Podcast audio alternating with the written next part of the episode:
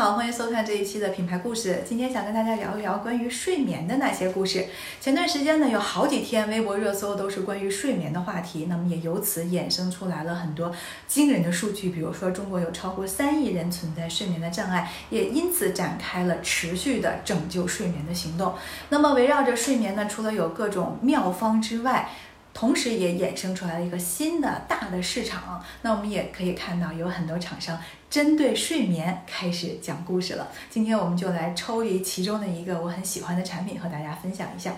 那么有一款枕头呢是紫色的，我相信呢很多朋友可能通过直播间都已经看到过这款产品了啊。这样金星老师也在很努力的卖货。呃，直播间的小姐姐们可能更多给大家介绍的是产品的功能。那今天我来给大家介绍一下这个品牌究竟是怎么来的。紫色枕头两位创始人呢，一位是研究航空航天材料的专家，另外一位呢是研究碳纤维产品的专家。那么两人在一九八九年的时候就已经开始创业了。那么在一九九三年的时候，他们先推出了一款轮椅的产品，那么这款轮椅产品呢，经过试运行之后和市场的检验，他们积累了很多在缓冲技术方面的经验，而且因此获得了不少的专利。而这项专利后来也应用到了很多产品当中，比如说像书包的背带呀，还有包括舞蹈的芭蕾舞鞋呀，另外呢，还有包括像手术的这种啊床垫等等一系列的这个应用场景当中去。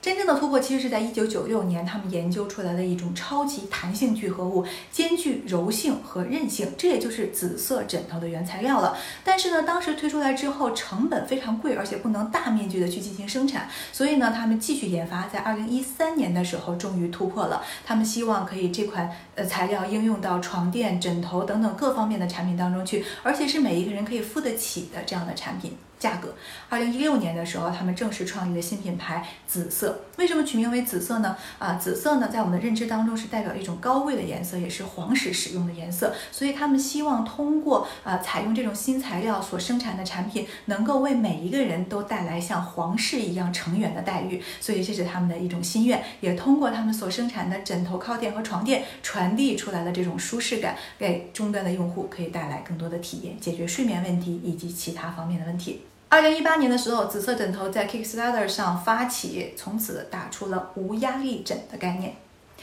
呃，其实呢，紫色这家公司还是一个纳斯达克的上市公司。那么从去年的收入来看呢，大概是六亿美元。整个在终端 To C 的消费市场当中的增长是百分之八十，可以说是势头正劲。但是很遗憾，它目前还主要集中在这个海外市场，在中国市场当中还没有真正的启动。嗯，据说正在布局当中。针对睡眠的故事呢，还有另外一个方向，这就是采用硬件的方式进行环境的监测，包括睡眠整个周期的监测、身体姿态的监测等等。这是。另外的一类故事了，那么但是我总觉得呢，相对来说比较间接，还是这种新材料直接使用的这种比较刚需一些，比如说像枕头，比如说像床垫，所以也因此更受欢迎。那么每一个市场新，尤其是新的市场，在推出产品的时候，解决痛点的问题的时候，都有一个零和一的问题，所以要先想清楚哪个是零，哪个是一啊。我觉得枕头可能是零啊，硬件方面就是一了。好，希望今天的节目可以能够对正在这个领域当中创业或者准备创业的朋友带来一些启发。我是慧迪，感谢你收看这一期的节目，我们下次再见喽。